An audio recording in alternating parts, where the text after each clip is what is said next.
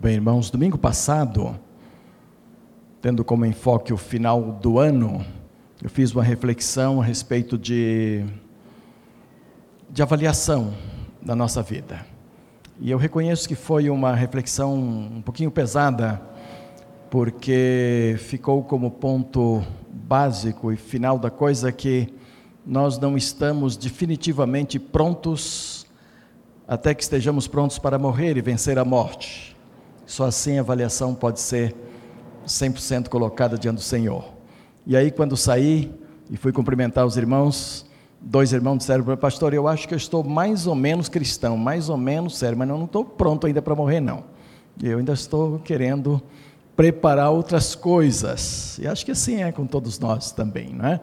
Mas há uma necessidade da gente trabalhar firmemente essas questões da vida. Depois tivemos a noite de vigília, e lá nós tivemos ah, algo assim sobre, muito leve, de muita gratidão ao nosso Deus, fechando o ano de 2007 com muita gratidão, com muita participação da congregação, falando da sua gratidão ao nosso Deus. Hoje nós estamos no primeiro domingo do mês, do ano, do mês e também do ano 2008, e eu quero trazer uma reflexão sobre palavras do Senhor Jesus Cristo, ah, pensando assim: qual é a sua disposição de viver 2008 até a noite de vigília de 2008, seguindo fielmente ao Senhor Jesus. Pode ser que ele volte antes. E se voltar antes, melhor ainda, glória a Deus, nos pegará no meio do caminho, no meio do ano, seguindo ao Senhor Jesus.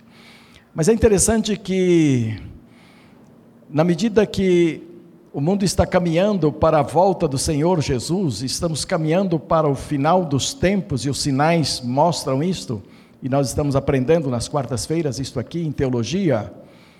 Parece que a igreja vai afrouxando seus padrões. Quando falo igreja, eu não estou falando só da terceira igreja, não estou falando só das igrejas batistas, denominação batista, eu estou pensando no corpo de Cristo, no povo evangélico, na igreja do Senhor como um todo. E o que se observa é que parece que vamos afrouxando os nossos padrões. E parece que estamos pagando para que as pessoas pertençam à igreja. E não estamos percebendo muito bem que o Senhor Jesus Cristo nunca baixou seu nível para que alguém pudesse segui-lo. Nunca. O Senhor Jesus sempre manteve um nível alto. E ele diz assim: se alguém quiser, as condições são essas. E ele não baixa disso. É assim até hoje. Então, se alguém quiser ter um ano de 2008 muito abençoado com Jesus, não baixe os padrões de segui-lo. Não pense em segui-lo considerando a coisa por baixo.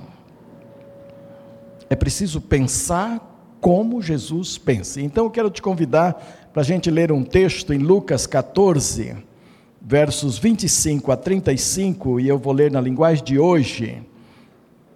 E você pode acompanhar aí na sua Bíblia, é bom porque os sinônimos vão mostrando a riqueza do texto.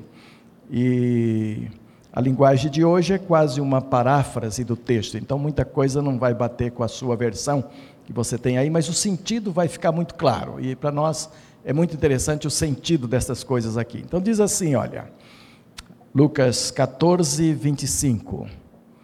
Certa vez uma grande multidão estava acompanhando Jesus, e ele virou-se para eles e disse: Quem quiser me acompanhar não pode ser meu seguidor, se não me amar mais do que ama o seu pai, a sua mãe, a sua esposa, os seus filhos, os seus irmãos, as suas irmãs e até a si mesmo.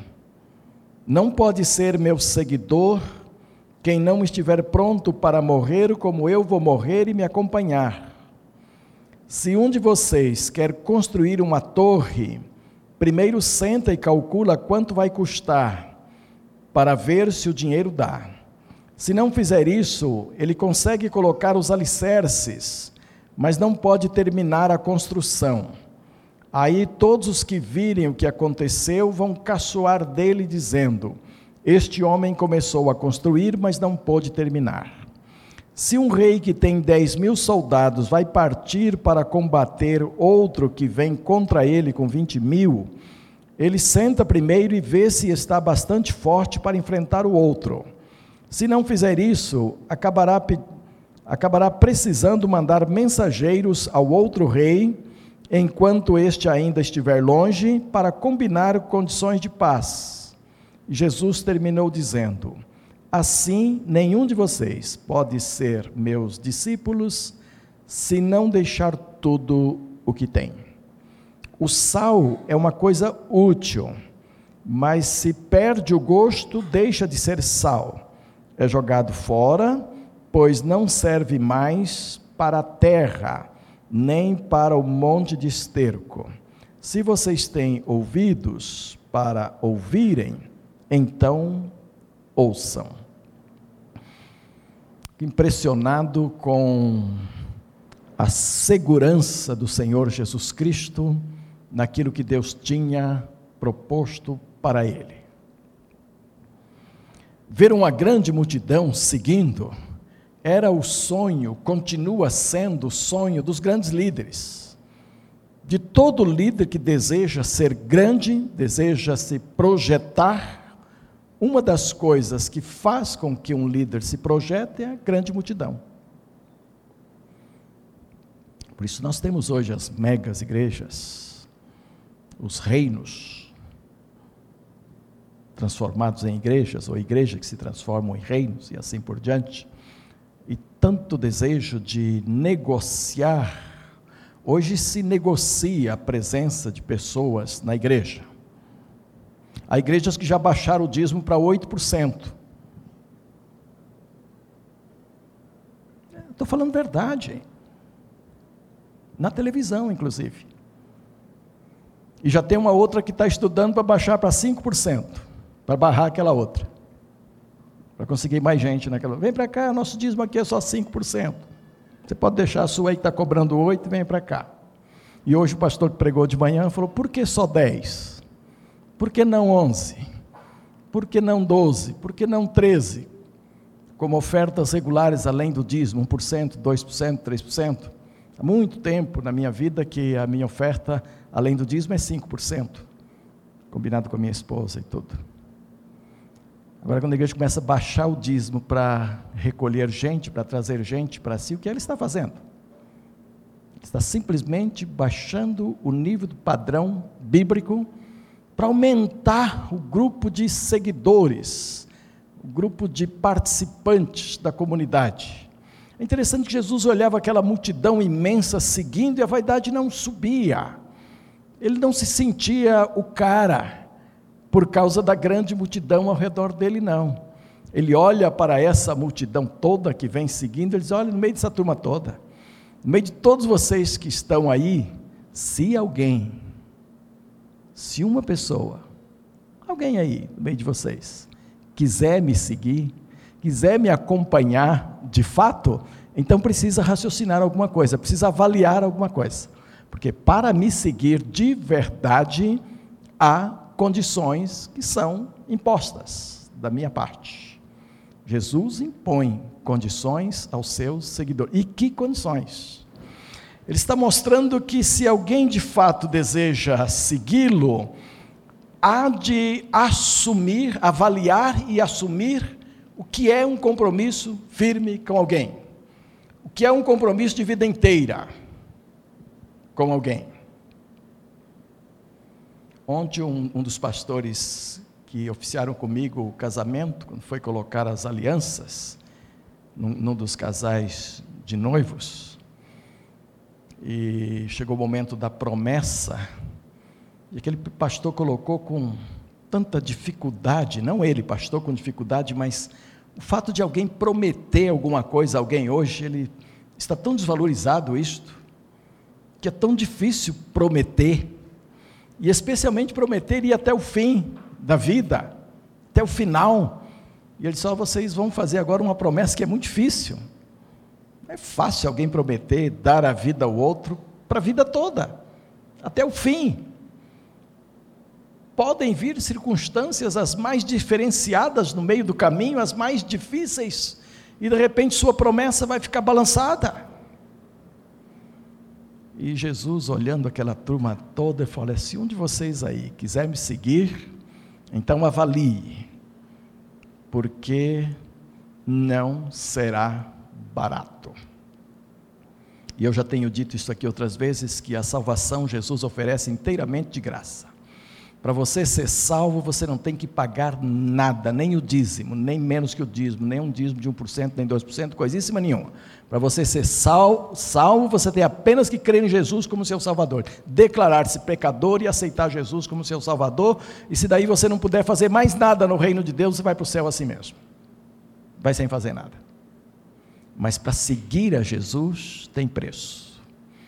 Para viver uma vida cristã decente aos olhos de Jesus tem preço. E começa por isso, começa por avaliar o seu amor por Ele, que tem que ser maior do que pelas coisas mais prezadas em sua vida neste mundo aqui. Por exemplo, quem é que não quer um maior bem a papai, mamãe, filhos e tal? Meu filho voltou de Palma, foi para foi Palma esses dias. O coração já fica amarrado. Aí voltou, em pouco tempo voltou, foi passar 15 dias conosco, contando o dia que ele chegou. E hoje, o dia que saiu, são 15 dias. Então, quase 15 dias inteiros. Aí a gente vai despedir, o coração está amarrando, está querendo que fique, está querendo dar um jeito de ficar por aqui. Né? Não é assim? E quando o filho vai para longe mesmo? E vai para ficar por muito tempo. Ai, como sofre. O cônjuge vai para distante para trabalhar e demora a vir, não pode voltar. Como sofre. Como o coração sofre por causa das pessoas queridas. E aí Jesus falou: se você quiser amar mesmo, tem que amar mais.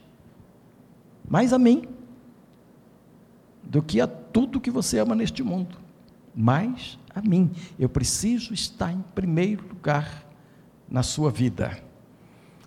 Senão você pode ser apenas ser mais um na multidão, mas não é meu seguidor, não está me seguindo. Então há, há, há um preço extremamente elevado, e eu queria que você considerasse esse preço para esse ano de 2008. O que é que você pretende fazer para Jesus em 2008? Que revele o seu amor por Ele acima de todas as outras pessoas boas e queridas que você ama.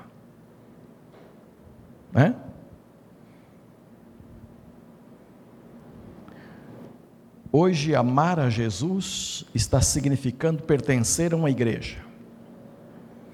A partir do momento que você pertence a uma igreja, pensa-se de modo geral que você já ama a Jesus, que você já está no reino de Deus. Deu o nome lá na igreja, já está tudo bem. Como isso está distante da realidade colocada aqui pelo Senhor Jesus, quando ele diz assim: ó, quem quiser me acompanhar, quem quiser me seguir, na versão da maioria aqui, quem quiser ser meu discípulo, não pode ser meu seguidor se não amar, se não me amar mais do que o pai, sua mãe, sua esposa, seus filhos, seus irmãos e as suas irmãs e até a si mesmo. Para o pessoal solteiro aqui, vocês querem querem encontrar uma companheira, um companheiro ideal, alguém que seja do ponto de vista de Deus bom para a sua vida? Peça alguém que ama mais a Jesus do que a você próprio. Viu? Quem já está casado não tem jeito não. Tem que ficar firme. Tem que honrar as alianças. Ama mais ou menos, você vai ficar até o final. Não tem essa opção mais não. Você pode orar para o seu companheiro, para a sua companheira, começar a amar Jesus e amar profundamente, mas não pode abandonar. Tem que ficar junto lá. Mas o pessoal que é solteiro pode chegar para Deus e dizer: Senhor, eu quero alguém que ame mais a Jesus do que a mim. Aí digamos que a moça fez a oração. E Deus começa a atender. E um belo dia o rapaz, todo apaixonado por Jesus, declara: Minha filha, eu quero dizer o seguinte, eu te amo assim, ó, de quase todo o meu coração, porque o meu coração inteirinho mesmo é de Jesus. Ela diz tchau e benção, entendeu? Eu queria alguém que me amasse mais do que tudo neste mundo. Será que é assim? Olha, se você encontrar alguém que de fato declara para você que ama mais a Jesus do que você, pode casar. Pode entrar firme porque Jesus vai abençoar ricamente a sua relação. Ele estará presente o tempo todo na sua relação e ele vai abençoar grandemente. E o amor dessa pessoa por Jesus só vai crescer em relação a você. Quem é que é amor, de fato? Quem é a essência do amor? Não é Deus? Ele disse, eu, Deus é amor. Então, se você estiver em Deus e procurando um casamento em Deus, não tenha dúvida disto. E aqueles que já são casados aqui, fica aqui o, o apelo nesse sentido, né? Procurem amar a Jesus mais do que o seu próprio cônjuge. Se os dois fizerem isso, vai ser uma beleza. Sabe, Jesus vai ser entronizado na casa e vai conduzir de uma forma tremenda a vida deste pessoal, né? Vai ser muito legal mesmo. Então, ele observa aqui a questão da voluntariedade, quem quiser me seguir. Não adianta estar na multidão, não. É preciso, no meio da multidão, você se levantar e dizer: Eu quero seguir a Jesus desta forma, tal como está aqui. Também, ah, Jesus colocou aqui que é uma questão de valores. Você precisa saber colocar os valores em ordem corretas do ponto de vista de Deus. Nós temos maneiras humanas, terreais, terrenas de avaliar as coisas, de formar nossa noção de valores.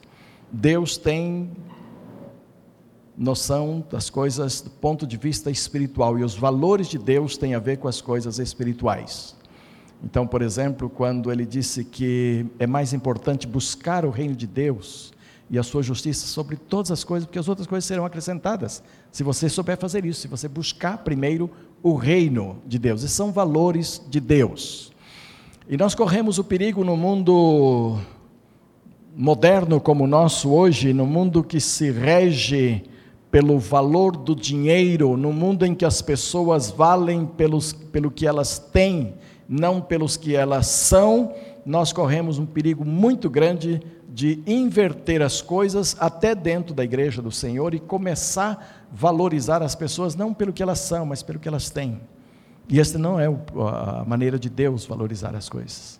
Deus não mira desta forma os valores, e Jesus fala isso de uma forma muito clara aqui, quando ele diz que é preciso colocá-lo, ele, Jesus, acima dos nossos.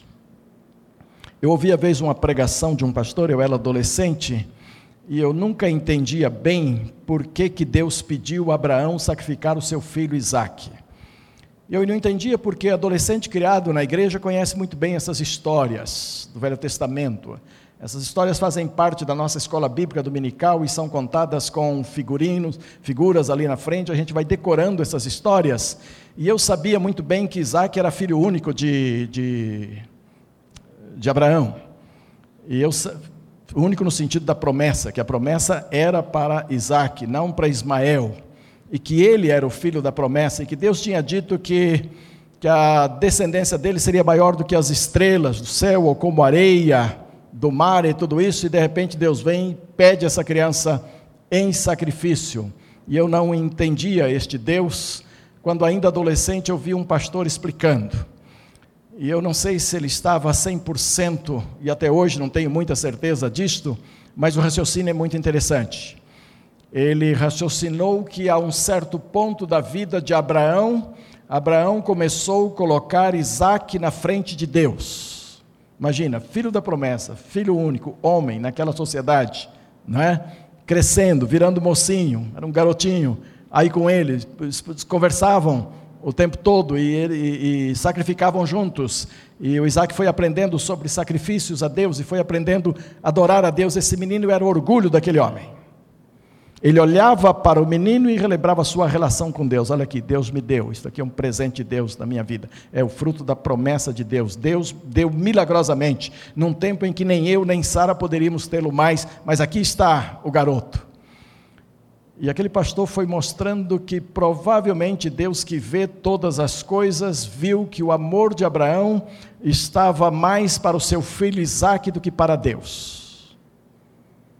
E então chegou o grande momento: dá-me teu filho em sacrifício, leva lá no Monte Moriá e sacrifique-o a mim. Na verdade, Deus abominava o sacrifício de crianças.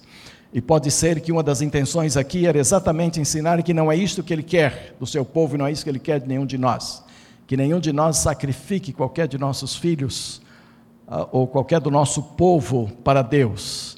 Eu creio que esse sacrifício, sacrifício de crianças que acontece até hoje em algumas seitas, muito especialmente dentro do ocultismo, é alguma coisa que desagrada profundamente o coração de Deus.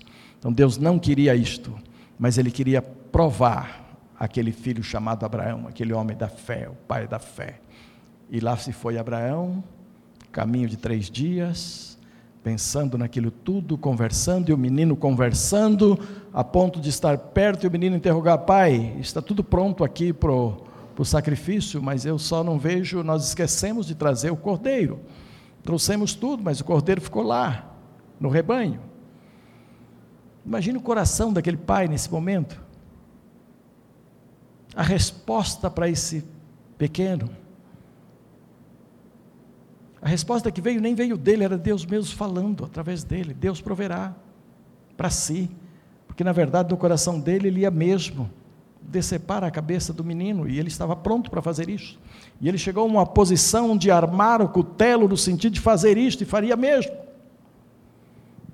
E quando eu digo que faria mesmo, eu não estou apenas imaginando, não, é que o livro de Hebreus está dizendo que a fé de Abraão foi tão forte naquele momento, foi tão verdadeira, tão singular, tão obediente a Deus que ele cria, que ele mataria o menino e Deus o ressuscitaria. Hebreus fala isso. E é por isso que ele se tornou o pai da fé. Nossa, mas quando ele, quando o anjo chama a atenção, e mostra ali o cordeiro, e esse cordeiro substitui a esse menino. Deus volta-se para ele e disse: Basta, agora sei que tu me amas, agora sei que tu me obedeces. Eu não sei, não, amados, eu teria que crescer muito. Eu teria que crescer muito. Às vezes fico grato porque estamos na época da graça e Deus não está mais exigindo determinadas coisas. Deus não está mais exigindo esse tipo de nós. Deus não está mais matando mentirosos no templo. Imagina se Deus estivesse matando mentirosos hoje no templo. Acho que teríamos sepultamento cada segunda-feira. Entendeu? Vocês já imaginaram? Segunda-feira, folga do pastor, sepultamento de um mentiroso. Na outra segunda-feira, folga do pastor, sepultamento de mais um casal mentiroso. Na outra segunda, folga do pastor, mais outro. Que isso? E quem sabe sepultamentos coletivos. Né? Vários ao mesmo tempo. Bem que Deus não faz mais isso. Parece que o objetivo de Deus naquela ocasião era mostrar que o temor de Deus veio para dentro da igreja e Deus queria que esse temor permanecesse para sempre, sem matar mais gente por conta disto. Mas isso não significa que não prestaremos contas destas coisas diante do Senhor. Isso não significa que Deus esqueceu os seus padrões e que não prestaremos conta. A Bíblia diz que prestaremos conta até de palavras vãs, ocas, vazias, que surgem da nossa boca, vamos prestar contas ao Senhor.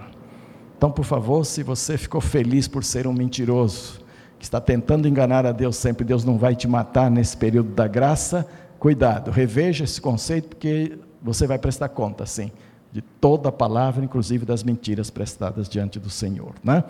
Mas é preciso que a gente tenha muita certeza disto. Assisti um filme sobre Lutero recentemente. E eu sou ruim para assistir filme. Se for em casa, eu durmo. Durmo na frente da televisão assim, entendeu? o filme é um sonífero, agradabilíssimo. Eu não chego nem na metade, estou dormindo. Aí me conta no outro dia como foi o filme. Não sei, porque dormi antes de chegar na metade. No cinema eu ainda aguento, porque no cinema sempre Tereza está por perto, faz um, dá uns cutucãozinhos, faz uma cosquinha e tal, meu olho dói muito, aí eu vou suprindo os olhos, um e outro, e acabo assistindo o filme todo. Mas em casa é tentar e dormir, negócio sério. Mas esse dia assisti um filme de Lutero e assisti inteirinho, entendeu? Quando a gente conhece um pouco da história e quer ver o enredo que colocaram ali, a gente vai e vai até o fim. Eu queria muito conferir como é que Lutero, naquele momento de, de, da bula que mandou ele renunciar aquelas teses, renunciar tudo que ele tinha feito, eu, eu sabia algumas coisas a respeito, e eu queria ver como é que o filme colocou. E o filme foi bem fiel, viu? Bem fiel. Lutero disse assim, ó, quando foi colocado perante a, o, o cônsul e, e, foi pedido a ele que renunciasse, Lutero diz assim: ah, não posso, não quero e não vou renunciar à minha consciência que Deus tem abençoado todos estes anos. O filme deixou fora que Deus tem abençoado, mas colocou o restante. Mas isso apareceu de uma forma muito clara no hino que Lutero escreveu, que nós cantávamos muito tempos atrás, e que é fantástica a letra, quando ele diz assim: Se temos de perder os filhos, os bens, mulher, embora a vida vá, por nós Jesus está e dar-nos a seu reino.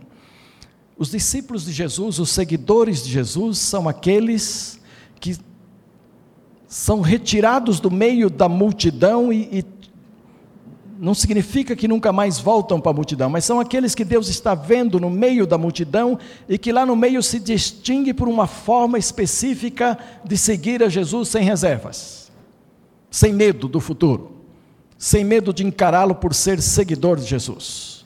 E é isso que Lutero colocou aqui: olha, se eu tiver que perder as coisas que me são mais caras por causa de Jesus, eu não temerei nada. Quando eu leio os e-mails do, do pastor Zuger, ah, eu sou tentado a compará-lo com Paulo e com Lutero, porque é um homem que está ali sabendo que a vida dele pode ser tirada a qualquer dia, mas ele está lá, pregando a palavra, levando a palavra no meio de todos os perigos. Eu não quero, não posso e não vou renunciar à minha consciência que Deus tem abençoado por esse tempo todo. Né? Essas condições que Jesus coloca aqui, não só exige que haja uma disposição de segui-lo, mas também uma disposição de obedecê-lo. No verso 27 ele diz: Não pode ser meu seguidor quem não estiver pronto para morrer como eu vou morrer e me acompanhar. Aqui ele está dizendo que eu preciso ter uma predisposição para seguir a Jesus, não levando em conta as consequências a que isso pode me levar. Porque veja bem, alguns seguidores de Jesus nunca sofreram nada em termos de perseguição. E mesmo aqui no Brasil, a grande maioria dos seguidores aqui do Brasil nunca, nunca, nunca vão sofrer nada por seguir a Jesus. Outros já sofreram e ainda sofrem, mesmo aqui no Brasil. Eu já levei pedrada por pregar, por pregar em praça pública. Pedrada mesmo, de ferir, de sair sangue, de ir para a farmácia botar curativo e tudo. Eu já pertenci a uma igreja que teve os seus, os seus vitrais todos derrubados com pancadaria de fora para cá, mandada por líderes de outra igreja, para quebrar a nossa igreja mesmo, quebrar o pessoal. E o pastor mandou a gente abaixar e ficar orando. Aí nós ficamos, abaixamos e ficamos orando, orando, o resultado foi que, domingos depois, muita gente daquela igreja que tinha feito a perseguição começou a vir e se converter a Jesus. E aí veio uma outra perseguição. Nós colocamos novos vitróis e novos vitróis foram quebrados de novo. E mais gente veio e se converteu. E aí o líder maior da denominação resolveu tirar aquele líder que estava perseguindo, transferiu para um outro lugar e a gente teve paz. Isso aqui no Brasil. São Paulo, interior de São Paulo, viu gente? Agora, por esse mundo afora, o que nossos irmãos têm sofrido, tem gente que aceita Jesus, vive duas semanas testemunhando Jesus e morre logo depois, por perseguição. E Jesus está dizendo aqui que quem não tiver disposto a morrer a morte dele, e aqui ele está se referindo a carregar a cruz, ele não está se referindo a, a naturalmente morrer na cruz, como ele morreu, mas a carregar a cruz com ele. E a, e a cruz de Jesus, ela não é leve como se pensa, não. A salvação é leve, a salvação é de graça, mas a cruz de Jesus tem seu preço. Há muita zombaria em cima de quem quer ser um crente verdadeiro, quem quer ser um crente honesto, quem quer testemunhar de Jesus, quem quer uh, levar Jesus muito a sério. Há muita zombaria, até num país livre como o nosso. Imagina aí para fora como é que são as coisas, né? Mas também uh, Jesus está dizendo aqui que para segui-lo de verdade você tem que ter uma predisposição de aprender dele. Uh, é interessante que Jesus não quis pessoas que já fossem completas, que já fossem perfeitas. mas pessoas que quisessem aprender com ele. E é por isso que ele olhava a multidão e retirava alguns. Quem quiser, venha mais perto. E é por isso que ele priorizou os doze discípulos, e dentro dos doze ele priorizou ainda três. E ele gastou mais tempo com estas pessoas, porque eram pessoas que queriam aprender com ele. Imagina Pedro, por exemplo. Se eu fosse um discipulador de Pedro, talvez eu tivesse abandonado no meio do caminho. Pedro, você não serve não, você, você é muito rebelde. Rebelde demais. Toda hora, criando problema, toda hora se impondo, toda hora achando ser o tal. A paciência esgota. Mas Jesus não. Jesus olhava para o que Pedro poderia vir a ser, seguindo a ele. E então investiu, investiu, investiu, e aí nós temos o grande Pedro, que foi, não é? O grande apóstolo Pedro. Jesus é assim. Ele olha para você hoje, e você ou sua família não lhe dá nada, às vezes. Jesus olha para você e diz: se você tiver um negócio sério comigo, eu tenho um negócio sério para você. Se você estiver querendo me levar a sério, eu tenho um negócio sério para você. E olha, a coisa vai longe. Eu tive um colega de seminário que, quando ele chegou para o seminário, a direção da faculdade quis rejeitá-lo. Pequenininho, não tinha crescido, 18 aninhos ainda, adolescente, brincalhão, meio fanfarrão e tal, e ninguém queria crer na vocação dele. E a turma queria dispensar mesmo. Não, rapaz, você vai estudar primeiro, vai ser adulto, depois você vem e tal. E as primeiras respostas que ele recebeu no seminário foi esta. Mas um dos professores olhou o quadro e tal e projetou aquele menino, projetou até seu crescimento físico na frente. Não, ele pode ter valor. Interferiu na turma e disse: Olha, vamos pensar nesse garoto daqui 10 anos. O que ele pode vir a ser? E os outros foram condescendentes, olhar, ah, então vamos deixar o menino aí. Aquele professor vai investir nele, vamos deixá-lo aí, vamos ver o que ele vai ser. Esse menino se tornou um tremendo de um pastor, um tremendo escritor, expositor da palavra, e ainda cresceu alguns centímetros mais, fisicamente também. Ficou mais robustozinho e tal, entendeu? Uma maravilha, uma bênção de Deus. E aquele professor estava mais ou menos interpretando a maneira como Jesus olha para nós. Jesus não olha para nós exatamente como nós somos hoje. Jesus olha para aquilo que nós podemos vir a ser. Nós somos criaturas de Deus. E criaturas de Deus, poesias de Deus, lá de Efésios, significa aquilo que Deus ainda está fazendo com cada um de nós. E a Bíblia diz que Deus continua trabalhando em todas as coisas para o bem daqueles que te amam. Então, se você é alguém que quer levar Jesus a sério, saiba que Deus vai trabalhar em todas as coisas da sua vida para você crescer e para você ser uma bênção muito grande. Então, Jesus não se desanima conosco, desde que nós tenhamos um sim para Ele, desde que nós tenhamos essa disposição de dizer sim para ele, né? Depois ele conta duas ilustrações que quer dizer a mesma coisa, duas ilustrações que significam, olha, Seguir a mim significa começar e não terminar nunca nesta vida, é seguir até a eternidade. Aí falou do rapaz que foi construir, não terminou, o pessoal fica zombando. Falou do rei que vai lutar e precisa saber como lutar para ganhar, para não precisar pedir condições de paz no meio do caminho, que isso provocaria escândalo. Jesus está dizendo assim: os meus seguidores de verdade, aqueles que se levantam entre a multidão para me seguir, tem o compromisso, assume o compromisso de não escandalizar o meu nome. E a igreja hoje tem barateado isso tremendamente, que há escândalos por todas as partes e acostuma-se com o escândalo e daqui a pouco ficamos iguais a todo mundo. E somos criaturas iguais a, a quaisquer outras a, que podemos realizar as mesmas coisas, nos escandalizar da mesma forma, cometermos o que quisermos. Jesus diz assim: olha, se for para cometer escândalo, pense bem. Talvez você não deva me seguir. Porque se for para seguir, não cometa escândalo. Esses dois exemplos aqui querem dizer exatamente isto.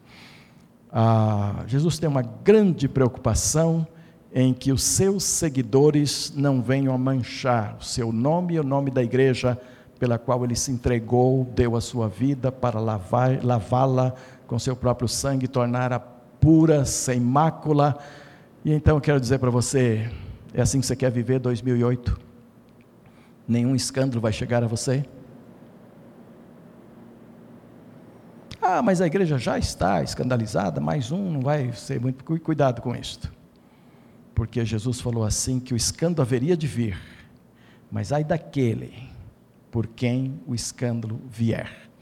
Significa que ele tanto considera cada um de nós da maneira de segui-lo, na disposição de segui-lo, como ele considera cada um de nós no escândalo que vamos cometer, ou que deixamos cometer ou tal.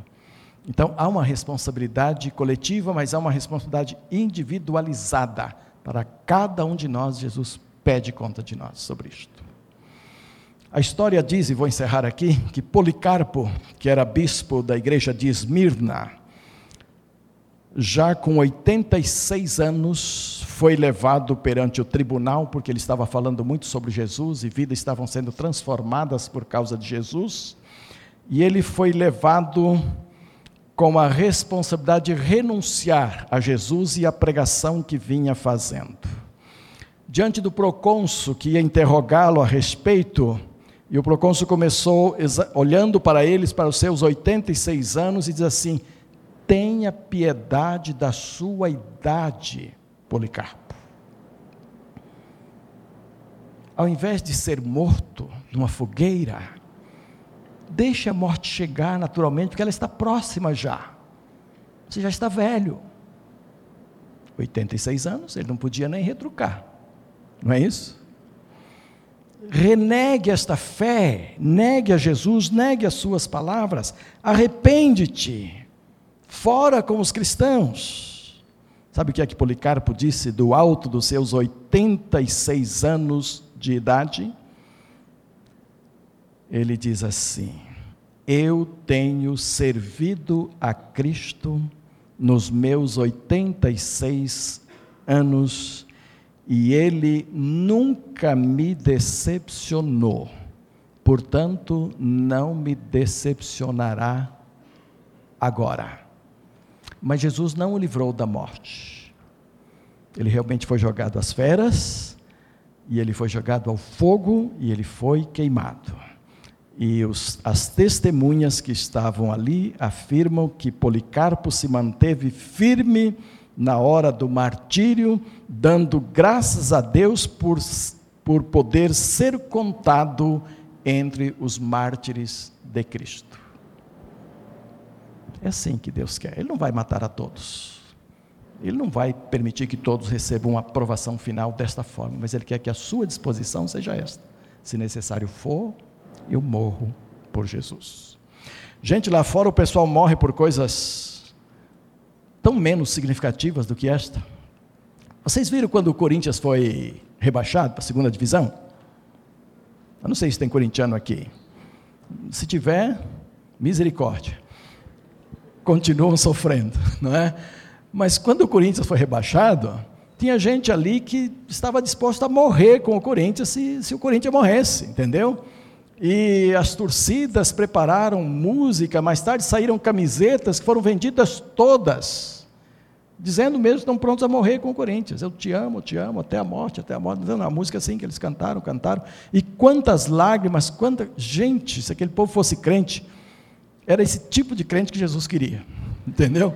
Exatamente. Era esse tipo de crente que Jesus queria. Gente que podia sofrer por ele com a disposição de ir até a morte, dizendo, nunca te deixarei, nunca te deixarei. Eu tenho a impressão que ele volta para a primeira divisão, de repente, não tanto pela capacidade dos jogadores que estarão em campo, mas por esse amor tremendo da torcida, entendeu? Por esse comprometimento da torcida, é capaz do bichinho voltar para a primeira divisão o ano que vem, entendeu? Por causa dessa força que a torcida dá, não é? Ah, porque o corintiano não importa de sofrer, ele está disposto a sofrer a vida toda. Ah, tem todo tipo de gosto aí nessa vida, né? Mas ah, os crentes deviam ser assim.